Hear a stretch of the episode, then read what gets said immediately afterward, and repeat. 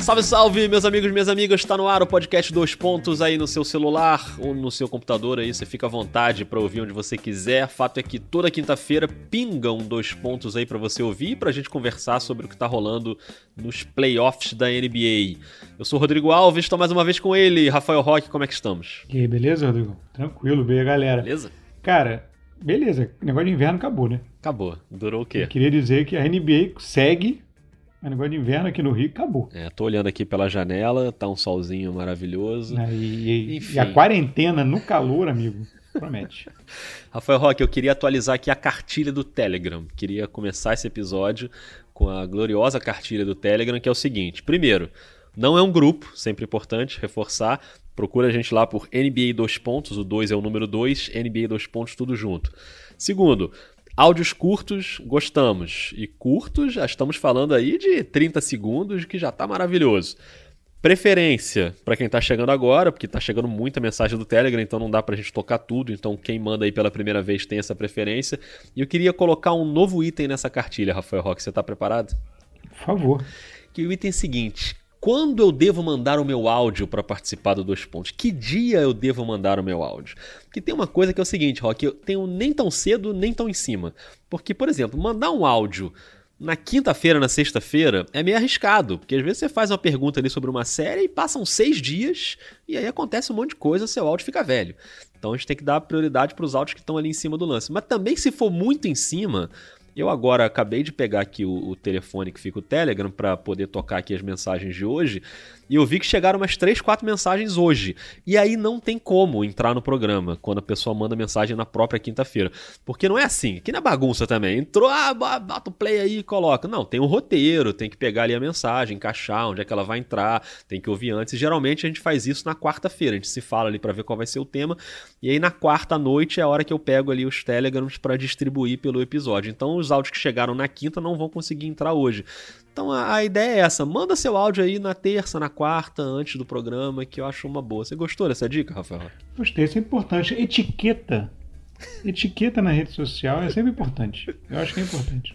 Linha de conduta. É basicamente isso. Rafael Roque, hoje falaremos bastante sobre o time sensação do playoff, o Miami Heat, que varreu o Indiana Pacers na rodada inicial e despachou o todo poderoso Milwaukee Bucks, só perdeu um jogo no playoff até agora tá na final do leste, tá descansando, tá esperando aí o que, que vai sair desse jogo 7 entre Raptors e Celtics. E Rafael Roque, antes de começar o playoff, você soltou uma previsão aqui no Dois Pontos.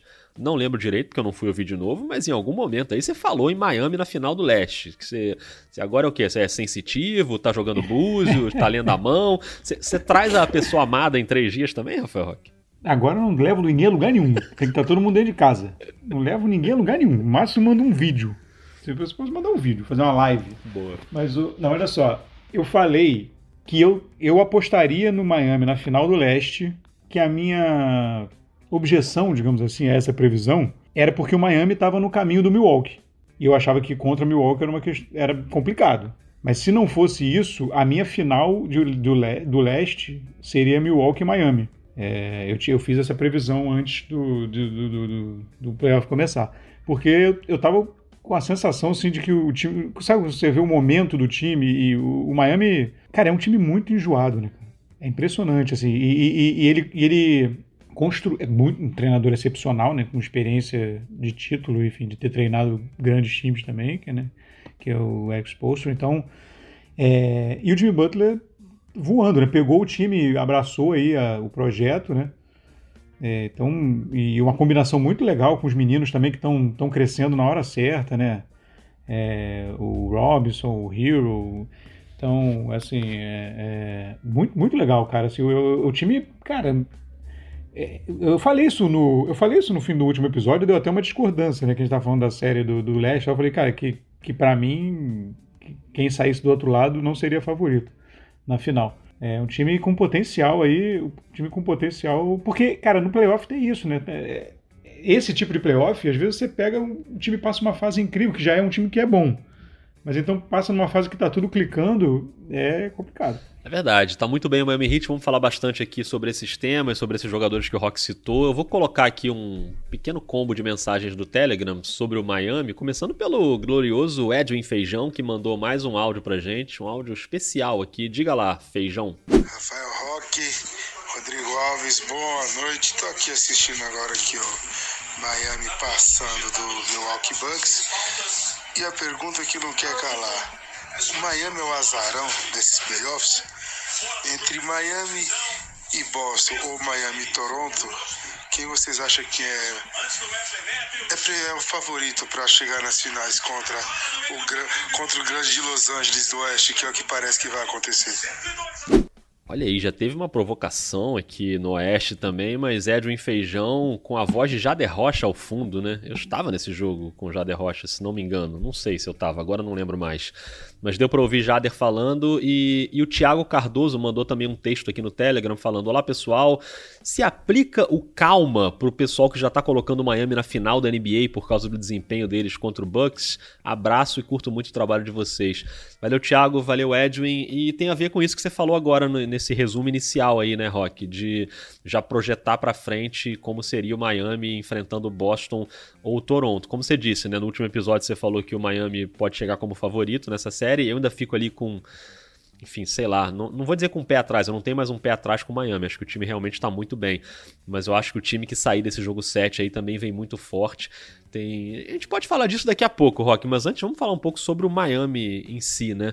E, e uma coisa que tem me impressionado muito é a imagem, todo o jogo do Miami, do Pat Riley sentado ali na sua cabine da bolha, com a máscara, bem vestido, com aquele penteado, cabelo penteado para trás, me lembrando muito Marlon Brando em Poderoso Chefão. Só falta o gato na mão, né? Ficar acariciando o gato assim. É o nosso Don Corleone da NBA, Pat Riley. E o que ele fez realmente para montar esse elenco e para entregar para o Spolstra um elenco cheio de peças ótimas que encaixam muito bem. Acho que esse, essa junção Pat Riley e Eric Spolstra deu muito certo lá em South Beach, hein, Rock? Deu muito certo, cara, que na verdade é um cara, um super arquiteto, né, do, um arquiteto de times com relação à montagem de elenco, né, que, que é o Pat Riley, e, e um grande é, arquiteto de time dentro da quadra. É a junção de duas mentes realmente muito privilegiadas e, e, o Pat Riley ele tem ainda acumula essa, essa experiência global mesmo, né, do, ali do jogo, né, porque, enfim, foi, um, um, um, foi bem como jogador, foi bem como técnico, agora como dirigente. Cara, é uma, uma, uma combinação assim fortíssima, né? E, e, porque a gente a gente vê a gente tá falando do time de Miami e essa junção do, do né, dos caras mais velhos e, e dos meninos que estão correspondendo, né? E assumindo mesmo uma responsabilidade grande, né? E você dá na mão deles, eles estão resolvendo, né? Cara, o Tyler Hero matando bola no fim do jogo, assim, alucinadamente. É, um moleque é. calouro e batendo para dentro, sofrendo falta e completando a jogada. E ele, né, você olha para ele, às vezes é um filezinho de borboleta. Né? É. Ele vai para dentro, vai, vai, to, toma o contato e continua, muita personalidade. E, e, e no caso do, do, do Spolstra, por exemplo, você, você, ele jogou a temporada inteira praticamente com o Dragic vindo do banco. É, Kendrick Nunn titular, né?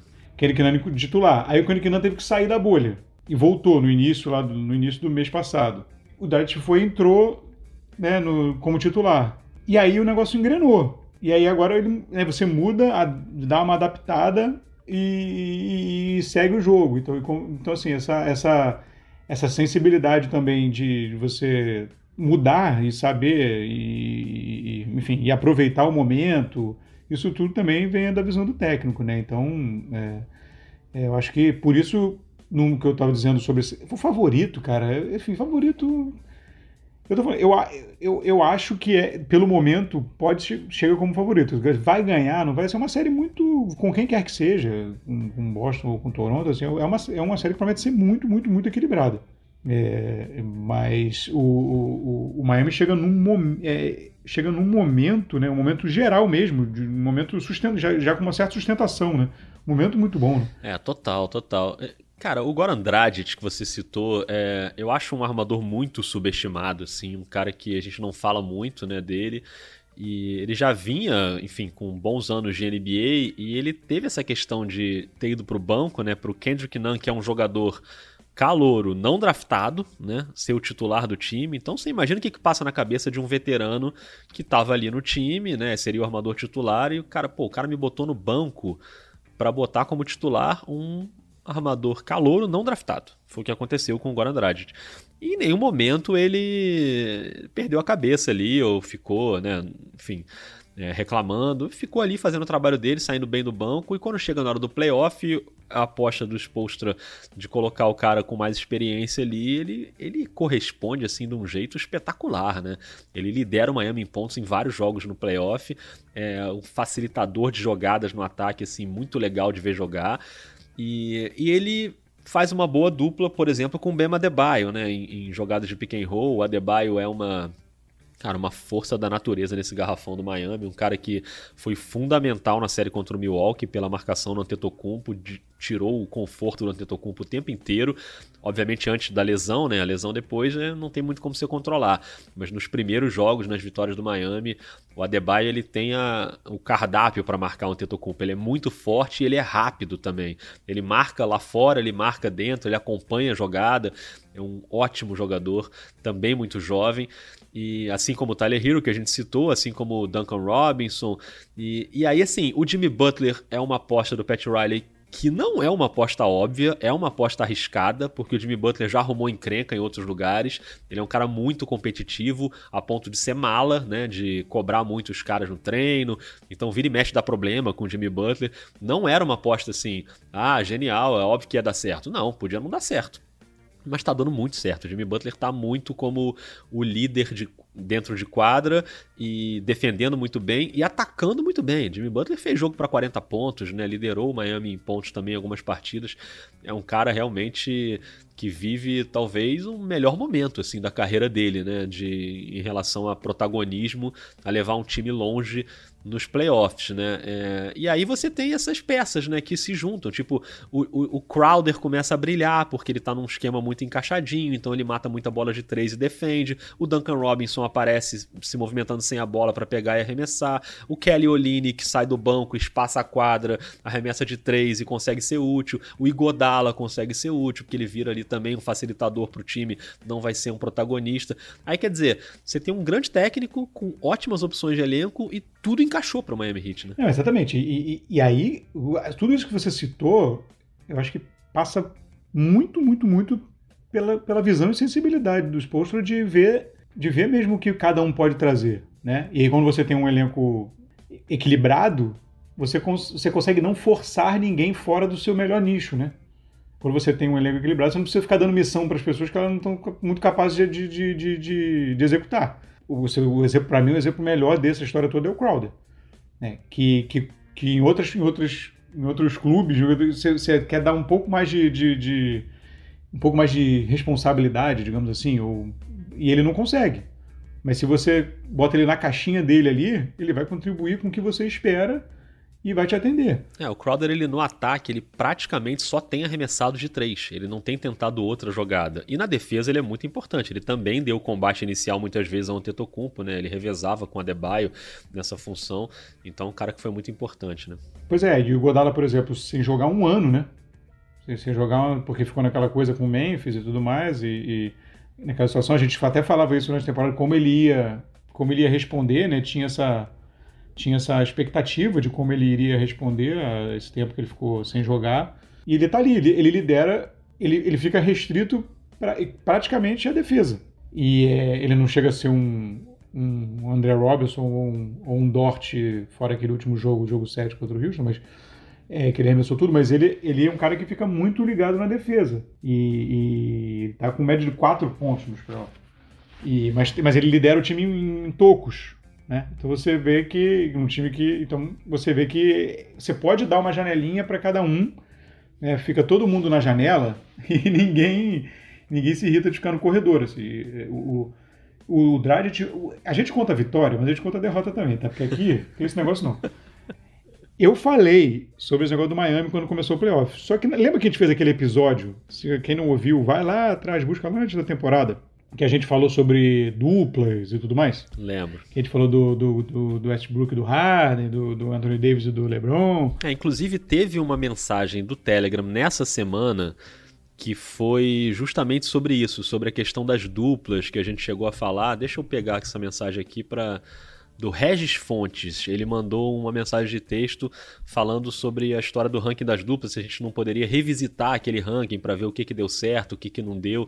Então foi bom você ter levantado esse gancho aí para eu citar aqui a mensagem do Regis. Podemos fazer isso quando a temporada acabar aí. Acho que nesses aqueles episódios de interessar, se, bem que é, ele... talvez não seja longa, mas é, se bem que já estão dizendo, se bem que já estão dizendo que antes do Natal não começa, né? E, é, já, e, é. já, e já jogaram o draft para frente já jogaram, enfim, tudo pra frente, só para outubro. É, o Regis até fala isso. Fica a sugestão, pode ser depois da temporada, só não pode esquecer. Um forte abraço. Valeu, Regis. É, é então, aí, eu falei que eu tinha sérias dúvidas com essa dupla.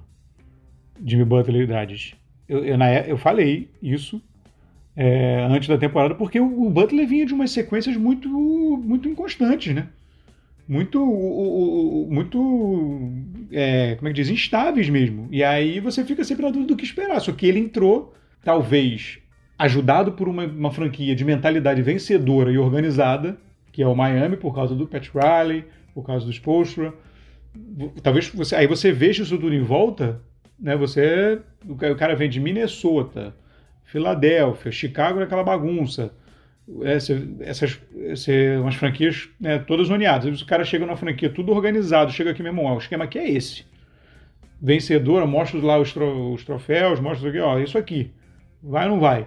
E o cara, o cara abraçou a causa e, enfim, começou a produzir, porque ele é talentoso, né?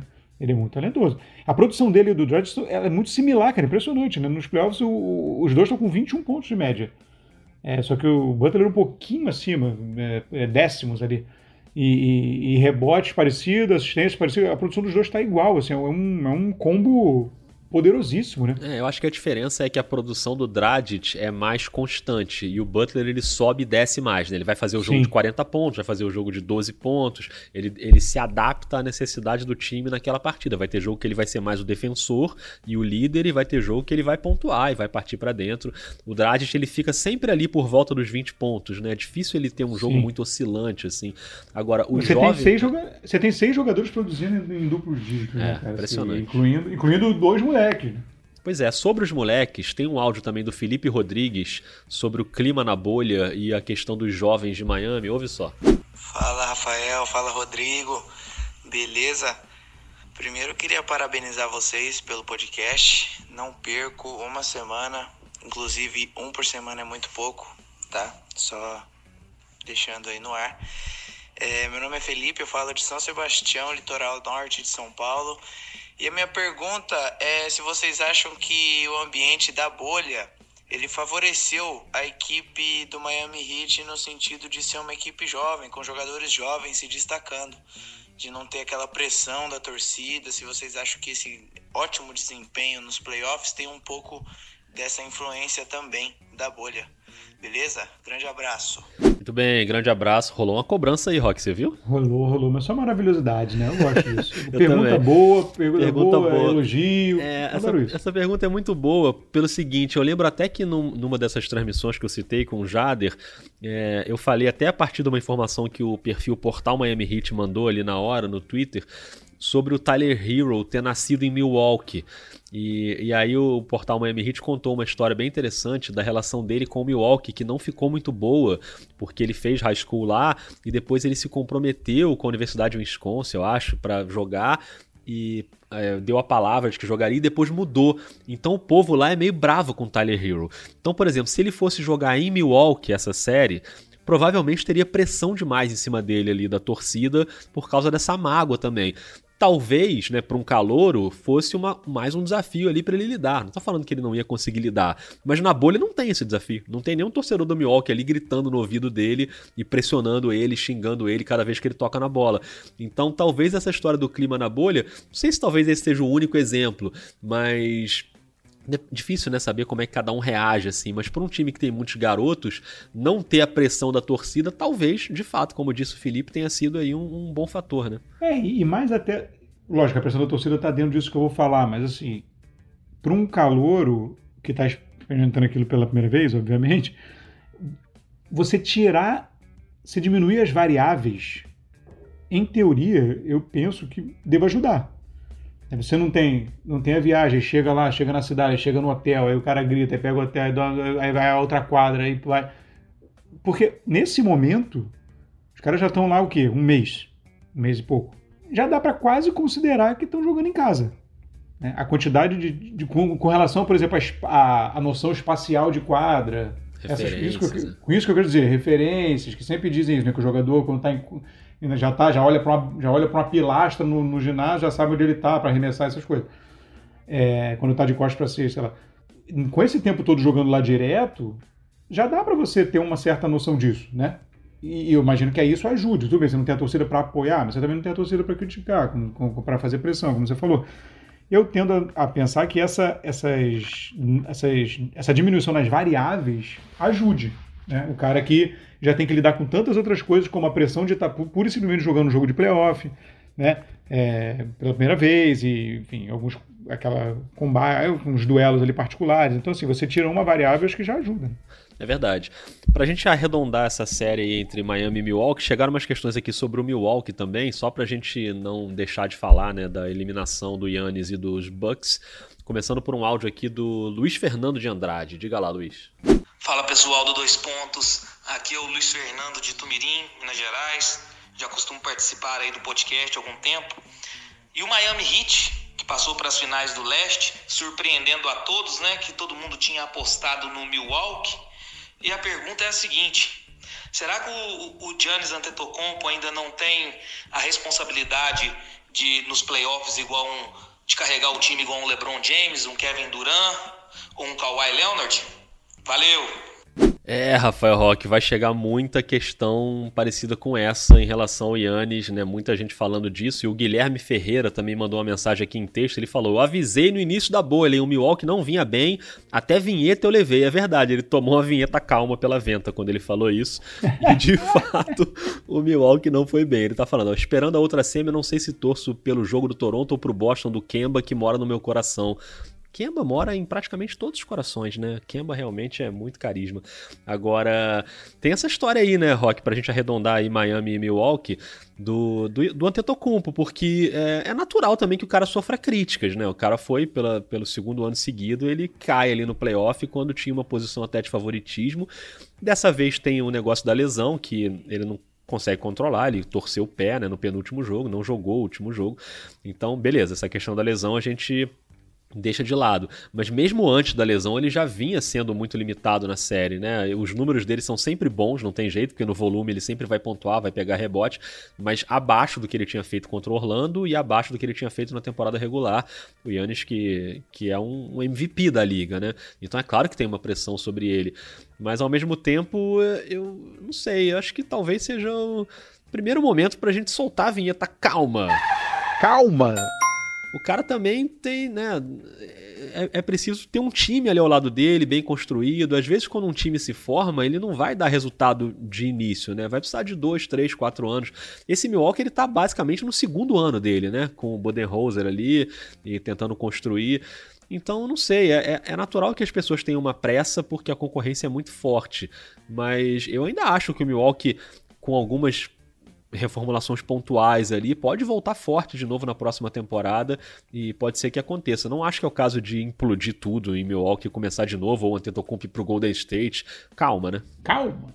Não, é realmente assim, a vinheta calma ela se aplica. Mas é uma calma com uma vírgula, né? É, uma, calma, calminha. Uma calma. Calma. Calma. Aí, aí continua, ela tem uma vírgula, não é uma exclamação depois, é uma vírgula. Cara, eu entendo isso tudo.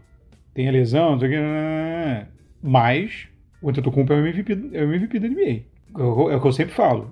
Você vai subindo a. Vai subindo a, a como é que diz, a, a, o status do cara, vai subindo o sarrafo.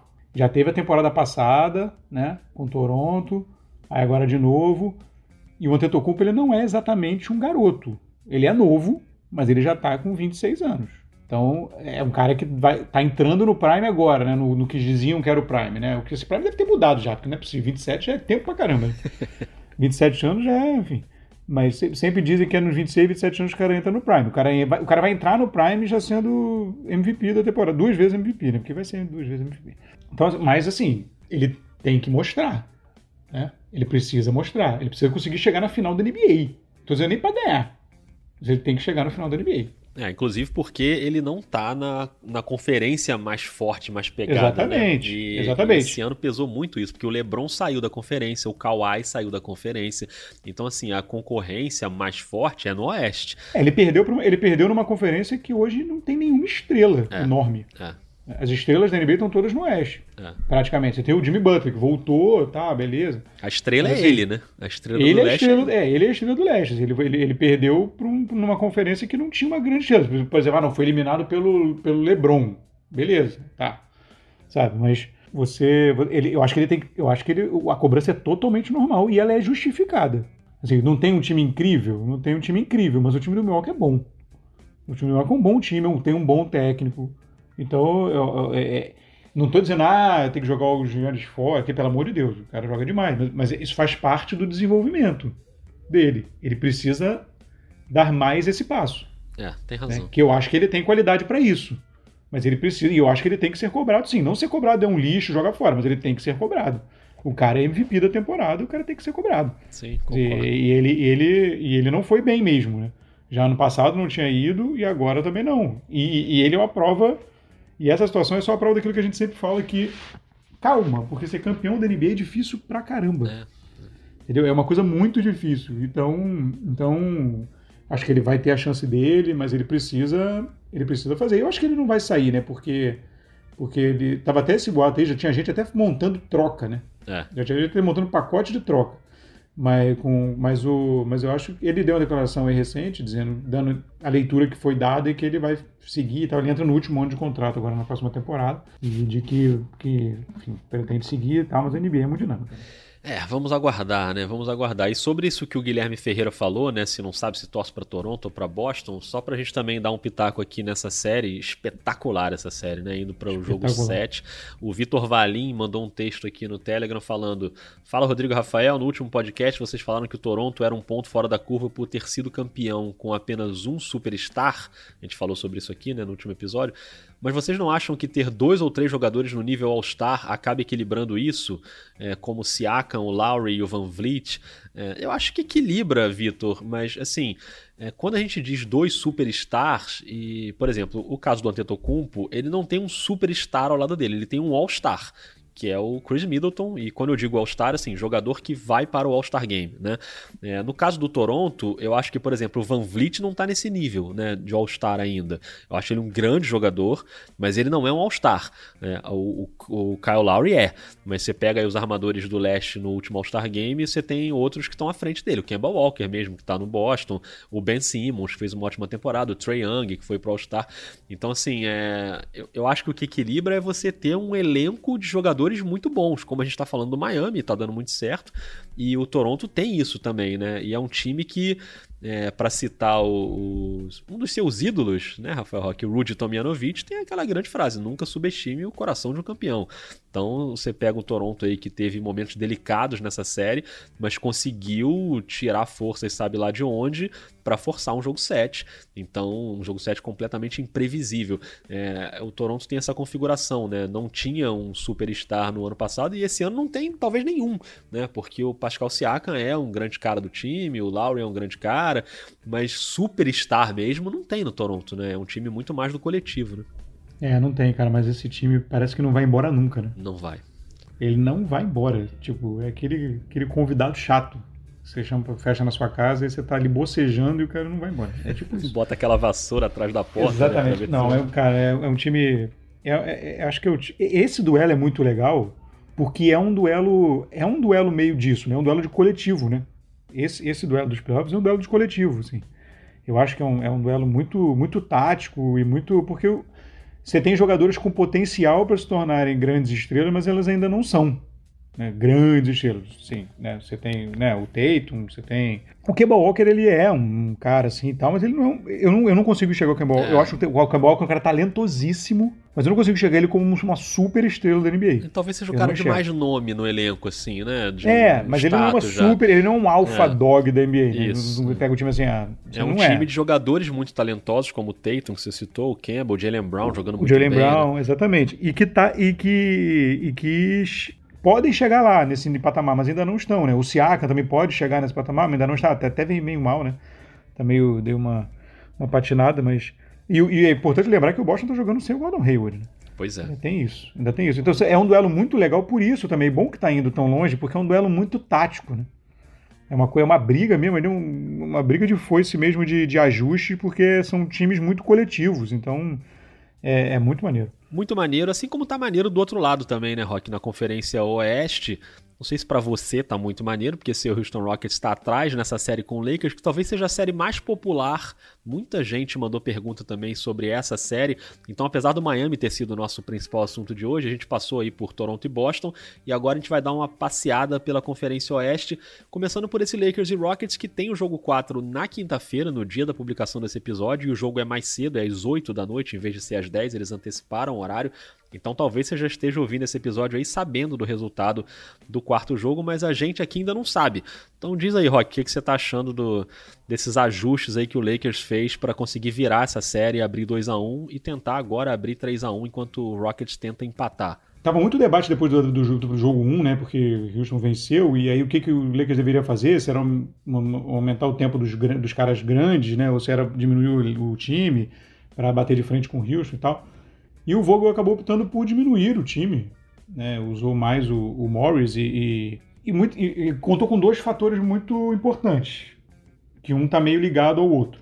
Ele diminuiu, tentou de- forçar a marcação no perímetro para tentar diminuir os bons arremessos de, de, de três do Houston, que isso é, enfim, todo mundo tenta fazer, mas que com os caras grandes está ficando impossível. No primeiro jogo, o Houston teve muitos bons arremessos. E ele conseguiu fazer isso, principalmente porque ele contou com um, fator que não estava na série, que é o quê?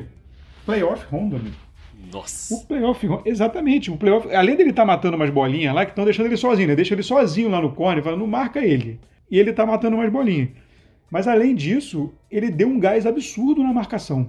E ele com o Caruso ali, enfim, alternando ou junto, tá, um, tá, um, tá, uma, tá uma sanha ali na, na- no perímetro. E, e- e isso dificultou muito. E, e- a filosofia do Houston, mais do que só o arremesso de três, a filosofia do Houston ela passa muito pelo fato de que eu vou arremessar muito de três, porque uma coisa que é óbvia é que três é maior que dois. Eu vou arremessar muito de três, que nessa diferença, mesmo que o aproveitamento não seja tão alto, eu vou conseguir superar. Porque né, eu vou ter mais pontos no volume. Só que se o Houston arremessar a mesma quantidade. Por isso que o Houston chuta 50, 60 bolas de três num jogo.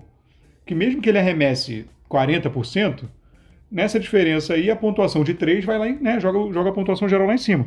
Só que o Houston, por exemplo, no jogo 3 arremessou 30 bolas. lá. Se o Houston ficar. E várias delas, os caras estavam fechando no closeout de uma forma absurda. Né, no, no Lakers, fazendo muito bem esse trabalho, do Danny Green. Então, é, cara, com 30 arremessos de 3 por jogo, o Houston não vai ganhar mais nenhum jogo do Lakers. Por- Porque, enfim, o Lakers aí não tá no LeBron, no Anthony Davis, no, no conjunto da coisa, não vai. Então, o Houston vai ter que arrumar um jeito de subir essa produção de 3 aí de novo. Porque senão vai ficar bem complicado. É verdade. É, o Lakers arrumou um encaixe ali para anular essa, essa, essa questão do Houston. E contou também com uma estranha loucada do Westbrook, enfim, que acontece. Mas a situação ficou meio complicada. Tem uns pontos interessantes. Eu queria até rodar um áudio aqui do Rafael Alves, que é o nosso homônimo, pegando o seu nome e o meu sobrenome. Diga lá, Rafael. Olá, amigo Dois Pontos, tudo bem? Me chamo Rafael. Gostaria de fazer uma pergunta para vocês. É, estamos vendo um- uma sequência de jogos maravilhosos entre o Lakers e Houston Rockets. Ambos é, conseguem fazer vários ajustes, mudar sistemas de jogos. Né? O Lakers começou perdendo, acabou de virar a série. Né? Nessa próxima quinta, agora teremos o, o jogo de número 4. Pode ser um 3x1 Lakers ou um empate pro Rockets. Mas, a minha opinião, é, o Lakers está começando a tomar conta do jogo e aprendendo a jogar contra esse small ball, né? Não jogando tanto lá dentro no garrafão e sim fechando a defesa e partindo no contra-ataque. Você acha que o Lakers realmente agora aprendeu o jeito de jogar contra o Rockets no small ball ou ainda tem muito jogo pela frente? É, perfeito, Rafael. E tem tudo a ver com isso que você acabou de falar, né, Rock? Da maneira como o Lakers percebeu o jogo ali do Houston e juntando aqui com a mensagem da Fabiana Marcondes também, né, que pergunta: será que a vinheta calma ainda cabe para os Lakers? Eu acho que não, diz ela aqui. A sintonia entre o Anthony Davis e o LeBron James está cada vez mais acertada e acho que não há mais dúvidas que o time está afinado. A defesa foi impecável, mas será que é o suficiente para ser campeão do Oeste e campeão da temporada? A Fabiana já está projetando aqui se o Lakers conseguir vencer a série é, contra o Houston. E o Vitor Siqueira mandou também um áudio sobre o Caio Kuzma, né? Que é aquela questão da troca, né? Que será que não seria melhor manter o Brandon Ingram e o Kuzma é, ser, ser usado ali na troca? O Kuzma ainda oscilando muito. Mas aí, Vitor, é aquele negócio também, né? Aí tem que combinar com o Pelicans, né? Porque o Pelicans, obviamente, sabia que o Ingram tinha mais potencial ali. E, e aí, para liberar o Anthony Davis, você também tem que abrir mão de coisas, né? E o Lakers acabou segurando o Kuzma, mas teve que abrir mão do Brandon Ingram, que acabou sendo eleito aí o, o jogador que mais evoluiu na temporada. O Haranda Lazuani também mandou sobre um áudio aqui sobre o impacto da lesão do Westbrook. Mas enfim, só queria botar por fim esses áudios aí na, na roda, Rock, mas tem muito a ver com isso que você falou, né? Do Lakers ter aprendido a jogar ali contra o, contra o Rockets, como disse o Rafael Alves. É, é isso. E, e, e você, e você soma isso o fato do, do Rondo estar tá conseguindo contribuir ali, né? Porque se você também não, se o Rondo não tivesse voltado, aí você teria um cara menos com esse perfil ali para o perímetro, é, você, você entra um pouco naquilo que a gente estava falando antes da série né, que, que o, o Oklahoma jogava com três armadores ali e tal.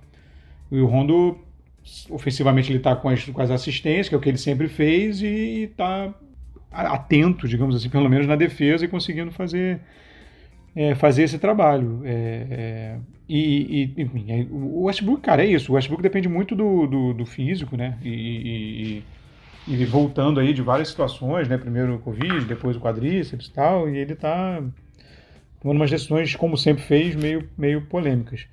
É, o Houston tem uma situação delicada, cara. Eu acho, eu acho, é, acho difícil, assim, é, tá, o cenário tá, tá um pouco delicado, e mas eu naquela nossa previsão, se o Lakers passar, a gente sempre faz isso, né? Queima largado, que vai que o Houston vira. Mas eu ainda acho que aí numa final com o Clippers, eu ainda continuo achando que o Clippers tem, tem vantagem se respondendo a essa coisa da final da, do Oeste. E Rock, pra gente falar de todas as séries, só pra não deixar em branco aqui, Clippers e Nuggets, eu tinha até separado aqui no roteiro. Você bagunçou meu roteiro, né? Você adora bagunçar o roteiro. Eu baguncei, que eu faço, tudo bem. Porque eu tinha separado aquele texto lá do Regis Fonte falando sobre o ranking das duplas, justamente para esse momento aqui de Clippers e Nuggets, pra gente fa falar sobre Kawhi e Paul George. Paul George que começou mal o playoff, expôs a questão da, da, da, saúde mental, né, de problemas de depressão dentro da bolha. Eu acho que isso fez bem a ele, né, ele, ele falar abertamente sobre esse tema, porque ele melhorou, inclusive, na quadra depois disso. E o Los Angeles Clippers já está dominando de novo a série contra o Denver Nuggets, que não significa muita coisa para o Denver Nuggets, né? Porque já teve isso, ficar 3 a 1 atrás numa série e virar a série no primeiro round. Mas contra o Clippers, eu acho que o buraco é mais embaixo, hein, Rock? 3 a 1 Clippers, você acha que ainda dá para o Denver pensar em alguma coisa aí? É, virou na outra, né? Mas era, era o Utah, né? É. Que jogou muito bem e tal, mas enfim, é, é, com o Clippers é bem complicado, né? Eu acho que e, pô, o Denver tá, assim, durante os jogos, porque você olha 3 a 1 você fala assim, pô, tá, tá uma carne assada essa série. Mas não tá, né? É.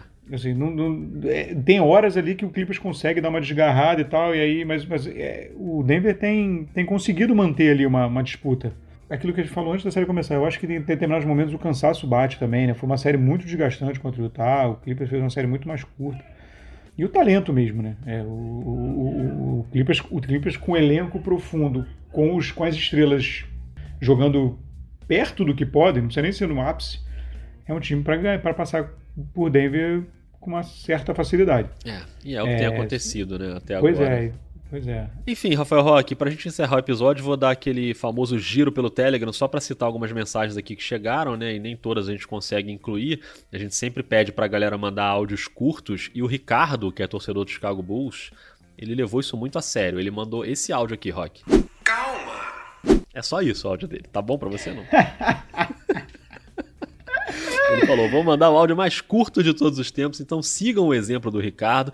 Se vocês conseguirem resumir a pergunta de vocês em dois segundos, é muito bom. Realmente a gente gosta, mas estou brincando, obviamente. A galera tem mandado uns áudios bem curtinhos, tá, tá muito legal, realmente. O João Henrique mandou aqui umas fotinhas. Como eu tenho na transmissão do Sport TV, tem aparecido meus bonequinhos aqui né, na, na minha estante. O João Henrique mandou umas fotinhas dos bonequinhos que ele tem do Space Jam, o Jordan, o bonequinho do Shaquille O'Neal. Bem legal a coleção dele. Valeu, João, por mandar as fotos. O, o, Lucas também mandou um áudio aqui que a gente pode debater também quando, quando terminar a temporada sobre brasileiros na NBA. Por que, que o Brasil nunca conseguiu um protagonista de fato? Ele cita aqui né, os bons momentos do Varejão, do Splitter, do Leandrinho. Mas por que, que o Brasil nunca teve um protagonista mesmo na NBA? Não sei, Lucas, vou tentar resumir aqui uma pré-resposta para você. Acho que é uma questão assim. Obviamente, isso rende um episódio inteiro, né? Do, dos efeitos, de você sucatear a base durante muito tempo, o trabalho que a confederação fez durante décadas foi muito ruim, então isso tem um efeito. Mas acho que é uma coisa também meio, primeiro, geracional, né? De você dar sorte, às vezes, de ter uma geração mais talentosa, mas para ter essa sorte você tem que fazer por onde, né? Você tem que desenvolver e uma coisa de uma cultura esportiva do país mesmo, né? Eu acho que assim, o Brasil não tem um gênio na NBA, assim como os Estados Unidos não tem um gênio no futebol, né? Lá, desde criança, a molecada tá jogando basquete, jogando beisebol, jogando futebol americano. Aqui, a molecada tá jogando futebol. Então, é difícil, né? Você ter nos outros esportes, é, você vê, ah, surgiu um Guga, surgiu, né? Sei lá, você vai pegando poucos exemplos assim fora de outros esportes de caras que realmente são muito dominantes.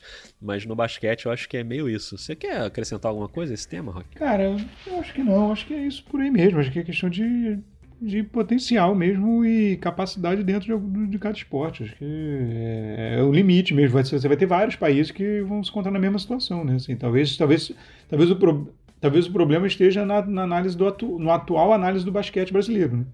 Que, que não consegue chegar num, num, patamar muito alto. É, e o momento atual realmente não é muito bom. O André Oliveira, que é do Rio de Janeiro, mandou um áudio também. Esse áudio do André ficou meio enigmático, porque ele mandou esse áudio há uma semana. E aquilo que eu falei, né, do dia para mandar o áudio, eu fiquei meio na dúvida. Ele falava sobre o Harden, mas eu não lembro mais se era no jogo 1 ou se era ainda na série contra o OKC. Mas obrigado aí, André, por ter mandado o áudio. Mande mais. Eu queria encerrar com um áudio meio polêmico aqui, hein, Rafael Roque. Você quer encerrar o episódio com uma polêmica? Sempre bom, né? Sempre bom. Sempre bom. Chegou um áudio aqui do William Franco. Diga lá, William. Boa noite, Rodrigo. Tudo bem? Fazendo uma coisa errada, dirigindo, mandando um áudio.